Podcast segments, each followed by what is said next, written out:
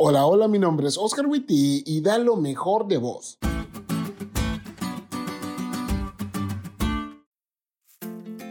Cuando estaba en Honduras, trabajé en una dependencia del gobierno. Recuerdo que no era el único cristiano que había allí. Sin embargo, los otros cristianos no se veían tan cristianos. Bueno, al menos no en todas las áreas de su vida.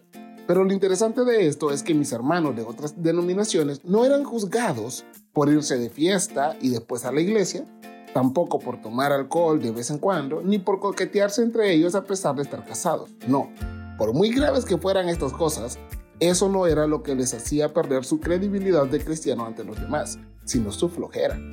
A nuestros compañeros que no conocían a Jesús no los escandalizaba que los cristianos tomaran, se fueran de fiesta y fueran cuasi infieles, sino que hicieran su trabajo de manera mediocre o que ya de plano no lo hicieran. Así que ya se imaginarán cómo me miraron a mí cuando yo dije que no iba a trabajar los sábados por ser cristiano.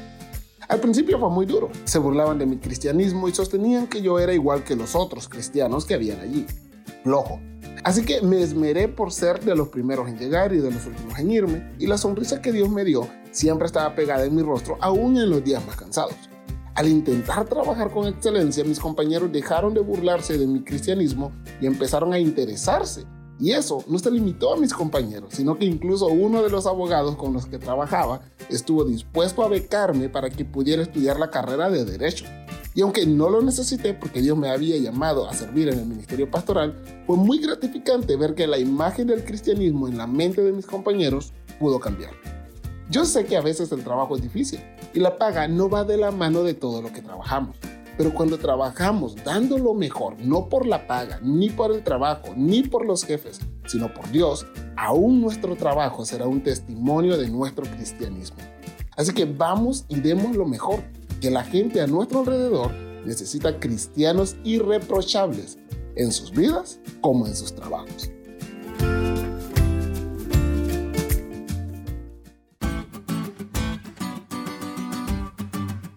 ¿Te diste cuenta de lo cool que estuvo la lección? No te olvides de estudiarla y compartir este podcast con todos tus amigos. Es todo por hoy, pero mañana tendremos otra oportunidad de estudiar juntos.